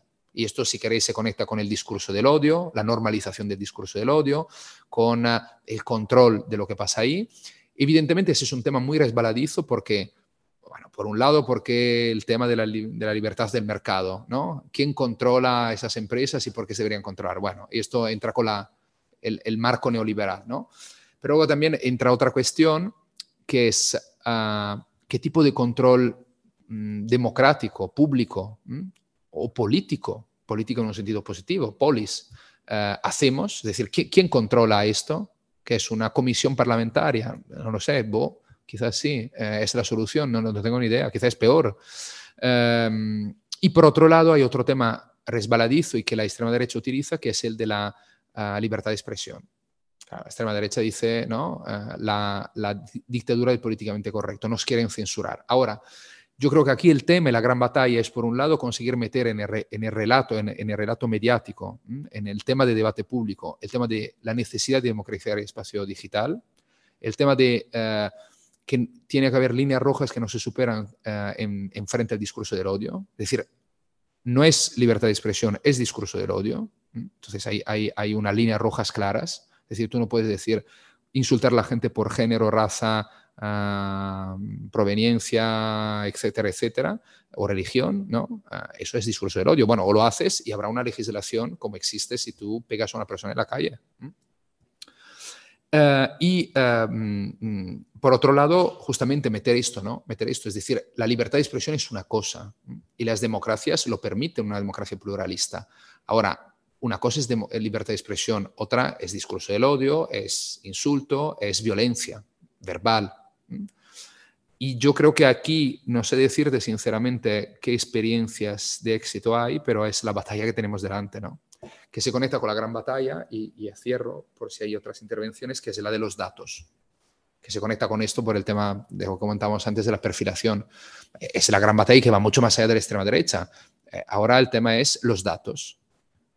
Eh, quien tiene datos tiene poder y los datos se pueden vender y con los datos puedes hacer muchas cosas del, machine learning, del, de, la, inteligencia artificial. Puedes saber qué piensa la gente, y lo saben mejor que nosotros, ¿no? según lo que publicamos en las redes sociales, lo que buscamos en Google, nuestras filias, nuestras simpatías, nuestras fobias, etcétera, nuestros intereses, ¿no? Y claro, eh, ¿de quiénes son estos datos? Deberían ser propiedad pública, ¿no? Entonces ahí te podría citar experiencias interesantes desde el municipalismo, ¿no? Pienso, por ejemplo, en el caso de Barcelona, que sobre todo cuando estaba Francesca Bría, ¿no? En, en, como regidora de, ¿cómo se llamaba? De, no tecnologías, no, era... ¿Cómo era? Sí, no, también, claro, pero también desde el ayuntamiento, quiero decir, el tema de, hacer los, los, datos bienes públicos de la ciudadanía. Entonces, todos los datos, por ejemplo, que se sacan sobre la, el ruido en las calles, o los datos que se sacan desde las empresas que tienen que ver con, con el, ah, el, municipio, digamos, con el ayuntamiento, que pasan a ser datos disponibles, no solo disponibles a la ciudadanía, sino que son propiedad de la ciudadanía. Entonces, las empresas luego nos los pueden utilizar para hacer estudios o venderlos a otras empresas, ¿no? Y evidentemente luego hay otras experiencias desde abajo, como la que tú mencionabas, ¿no? Entonces, hay experiencias importantes, pero quiero decir, uh, aquí necesitamos una legislación Mm, española, europea, unos acuerdos internacionales que traten de estos temas. En Europa se hizo algo, hombre, algo se ha hecho, pero que también es cuestionable o es, y, además luego se queda muy atrás porque las legislaciones van lentas, los cambios van tan rápidos que cuando las has aprobado ya deberías aprobar otra, que fue tras el escándalo de Cambridge Analytica, ¿no? que entonces la, la, ¿cómo se llama? el reglamento de protección de datos, etcétera. Bueno, ha sido un paso en adelante, cuestionable, con uh, puntos, yo creo, mmm, inclusive débiles o preocupantes, pero bueno, algo se ha hecho, pero vamos, que tenemos autopistas por delante. Nos da tiempo todavía alguna pregunta más, así que voy a ir pasando el micro. Bueno, yo, te iba a hacer una, un, una que es dos, eh, ya la dejo y ahora, y ahora paso el micro. Eh, sería primero preguntarse por si eh, bueno, con los datos que hay electorales, si estos partidos movilizan más al votante masculino. Y luego también preguntarse eh, por qué, si, tienen un discurso, por mucho que digan feminista, lo que sea, es un discurso claramente machista, de, reacción patriarcal, eh, cuál es el perfil también del voto femenino, entre, entre comillas, que, les, que les vota, si es algo homogéneo por países, si se ve algún tipo de, algún tipo de, tendencia, ¿no? que es algo que, lo digo porque es una pregunta sobre la que colgaremos luego un montón de cosas, ¿no? es decir, de cómo se alían las esferas masculinistas, organizadas y no organizadas, en, eh, en torno a, esta, a estas propuestas de, de extrema derecha 2.0 y demás. Y paso el micro. Si hay alguien desde casa que quiere hablar, también lo puede pedir por el chat o levantar la mano, recordarlo.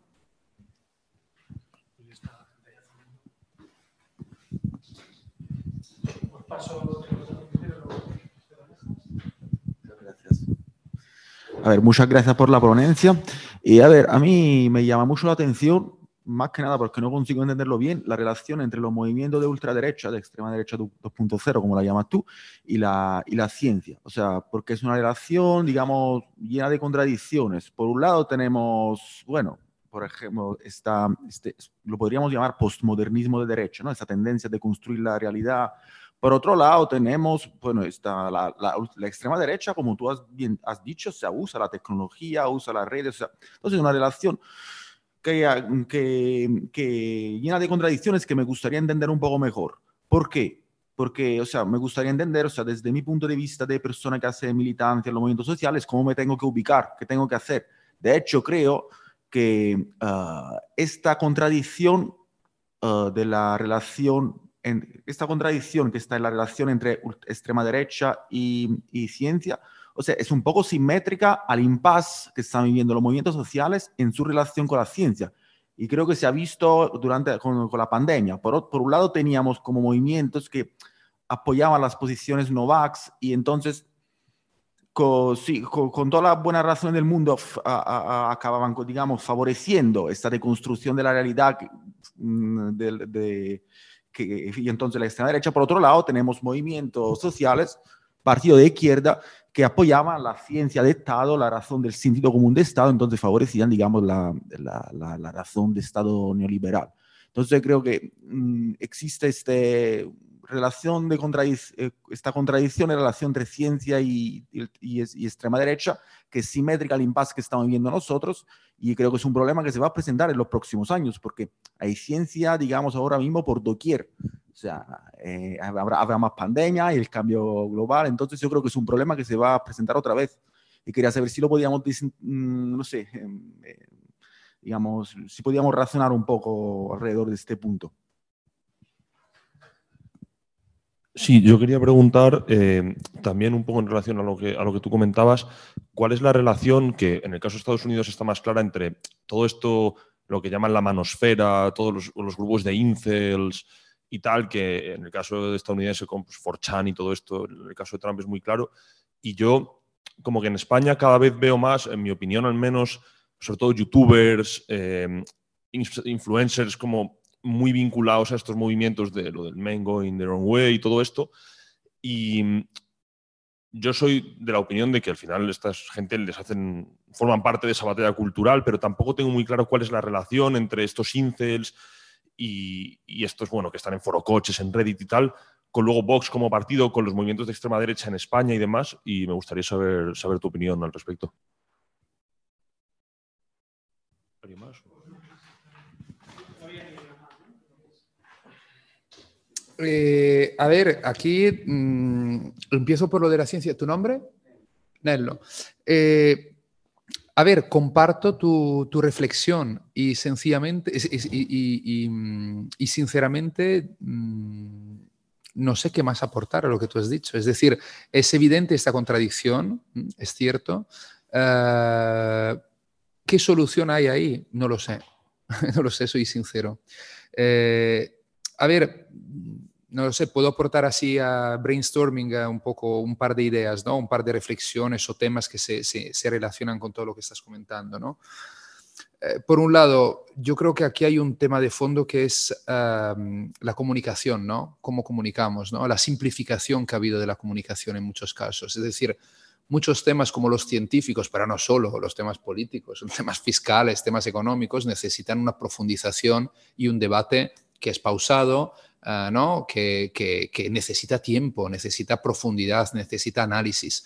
Y muchas veces, claro, eh, por ejemplo, la extrema derecha sobre la ciencia, a menos que no sean teorías de la conspiración, que podremos decir que son en cierto sentido elaboradas, son eslóganes. Es decir, entonces eso me, lleva al tema de, la simplificación generalizada que hay en el ámbito de la comunicación a nivel global en la actualidad, en los últimos años. ¿no? Entonces yo creo que ahí es uno de los problemas. ¿no? Es decir, el pensamiento complejo eh, es un pensamiento que no está de moda. Lo que estamos haciendo aquí hoy nosotros, ¿no? de, debatir sobre un tema, de plantearnos cuestiones, es algo que no va por la mayor. Y ese yo creo que es uno de los problemas de fondo. ¿no? Eh, conectado con esto, claro, eh, tú decías, ¿no? Desde los movimientos sociales con el tema, por ejemplo, de la pandemia, es encontrarse un poco entre la espada y la pared, ¿no? De decir, ¿no? Uh, movimientos antivacunas y al final cómo fortalecer las, las, uh, los, temas, digamos, o los discursos ultraderechistas, o por el otro, en cambio, reforzar ¿no? políticas también ¿no? de, por parte de, los estados, digamos, del modelo neoliberal. ¿no? Y cierto, hay, hay esa, esa, esa espada y esa pared están ahí. Eh, ¿Cómo salir de aquello? Evidentemente, yo creo que la solución sería eh, el pensamiento crítico. Lo que pasa es que el pensamiento crítico nos lleva otra vez a lo que comentaba sobre, sobre la dificultad de poder articular análisis de profundidad que vayan más allá de las simplificaciones. Y no tanto por parte de los movimientos sociales, sino por parte de los receptores.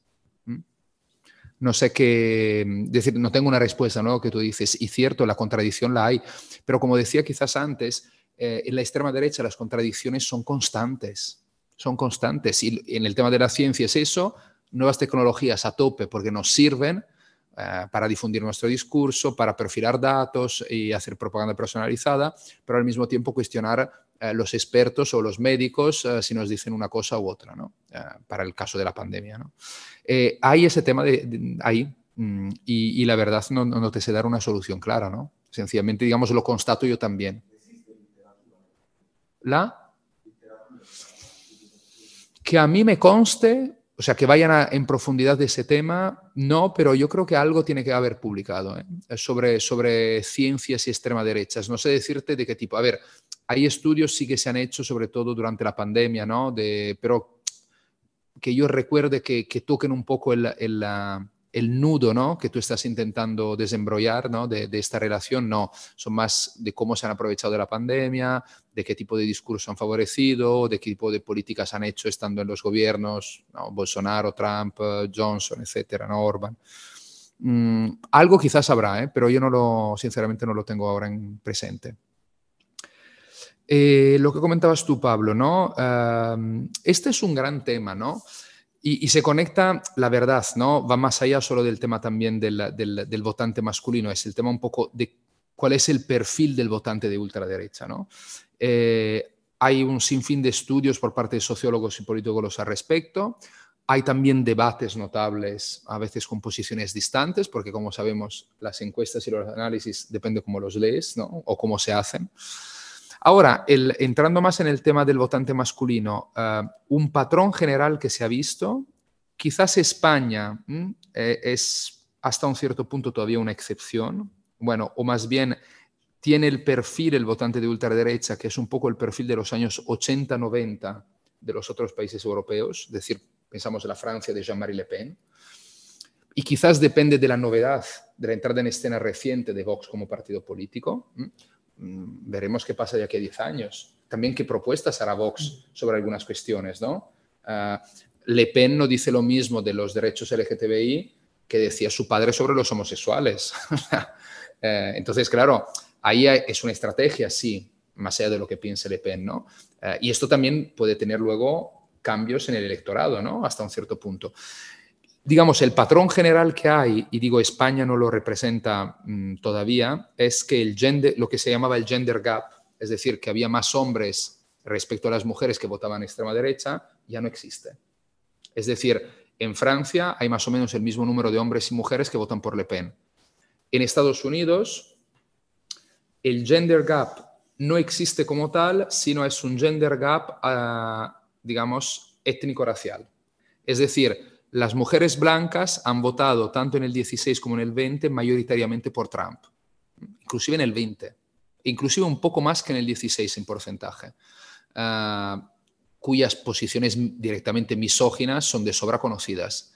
Las mujeres afroamericanas, latinas o asiáticas han votado muy mayoritariamente por los demócratas. Entonces, utilizar, digamos, el, concepto como se utilizaba hasta hace una década o 15 años de gender gap, es decir, el voto es sobre todo masculino a la extrema derecha y además un voto sobre todo de gente mayor, ¿no? digamos así, de, de, 40 para arriba, ah, ya no, no, no, no, existe. No existe en la mayoría de países. Eh, las mujeres italianas votaron en las elecciones europeas del 19, algo que ahora recuerdo así de memoria, mayoritariamente por, por la Liga de Salvini. Entonces, claro, ahí hay un tema, ¿no? Y no es solo porque es Le Pen una mujer o porque Meloni es una mujer, ¿no? Pasa con Trump, pasa con Salvini. Em, los, ah, los los gaps que si acaso existen ahora son el racial, en determinados países como Estados Unidos, por ejemplo, y luego eh, en el tema educacional.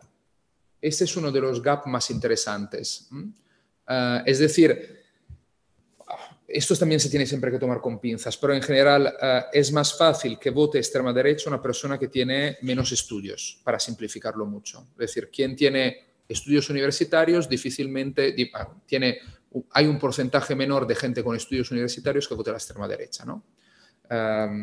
es cuestionable porque entonces si volvemos atrás, las clases trabajadoras que tenían menos educación y votaban mayoritariamente a socialismo y comunismo, dices, ¿no? Bueno, es un tema de debate, pero bueno, determinados estudios en diferentes países muestran sobre todo el tema educacional, ¿no? Y el tema, más que el tema de género. Y lo que preguntabas tú, Héctor, que, en parte se conecta, ¿no? Eh, yo no he hecho estudios muy adentro en este mundo en España, entonces ah, no, te puedo dar respuestas muy determinadas, pero digamos que ahí eh, lo que me parece a mí interesante es el tema, digamos, de mirando un poco al modelo, modelo entre comillas, pero digamos ha sido un poco el modelo ¿no? de Estados Unidos, de la alt-right estadounidense, ah, que por ejemplo lo explica muy bien de una forma periodística Andrew Marantz en un libro que se llama Antisocial está muy bien, es, muy bueno, ¿no? Porque te mete ahí dentro, ¿no? Es una investigación de un periodista, no es un, para los demás, digo, no es un trabajo académico. Además, analiza todo el tema de las redes, ah, porque va a hablar con la gente que creó las plataformas, el tema de la moderación y al mismo tiempo habla con ah, activistas ah, digitales de extrema derecha, ¿no? Y entra en las vidas. Y luego hace consideraciones también interesantes. Julia Ebner, en ese libro que tiene ese título muy feo en España, se tradujo como Mi vida entre los terroristas, no. Bueno, ella es una investigadora austríaca que trabaja en, en Gran Bretaña y se metía con perfiles falsos en grupos ah, de, de, la manosfera, en grupos de INSER, en grupos de terroristas jihadistas, etc. ¿no? Entonces se relata su experiencia, pero digamos con un perfil hombre, de activista si queréis, pero sobre todo también de, investigadora ¿no? de estos temas. ¿no? Y, es un relato, yo creo, muy interesante. ¿no? Pero vamos, lo que quería decir aquí era el tema de la creación de culturas digitales, ¿no? de, lo que podría ser lo que Angela Nagel llamaba por, por, la alt-right la cultura chanera, ¿no? que viene de 4chan y 8chan, ¿no? y que digamos es una, una cultura, tribus digitalizadas, tribus urbanas digitalizadas, ¿no? Ah, ¿Y que, cuáles son las relaciones con la extrema derecha? Bueno, hay algunos que son directamente militantes o activistas de extrema derecha, otros no, pero que al final comparten una serie de valores, y si quieres, una Weltanschauung, y que a la extrema derecha además le, le, sirven, le vienen muy bien. ¿no? El, el, caso más estudiado es el de Estados Unidos, y ahí el libro de Maras, de una forma más periodística, pero muchos otros estudios, muestran justamente estas estrechas interrelaciones también que sirvieron sobre todo en momentos de campaña electoral ¿no? o de movilización. ¿no?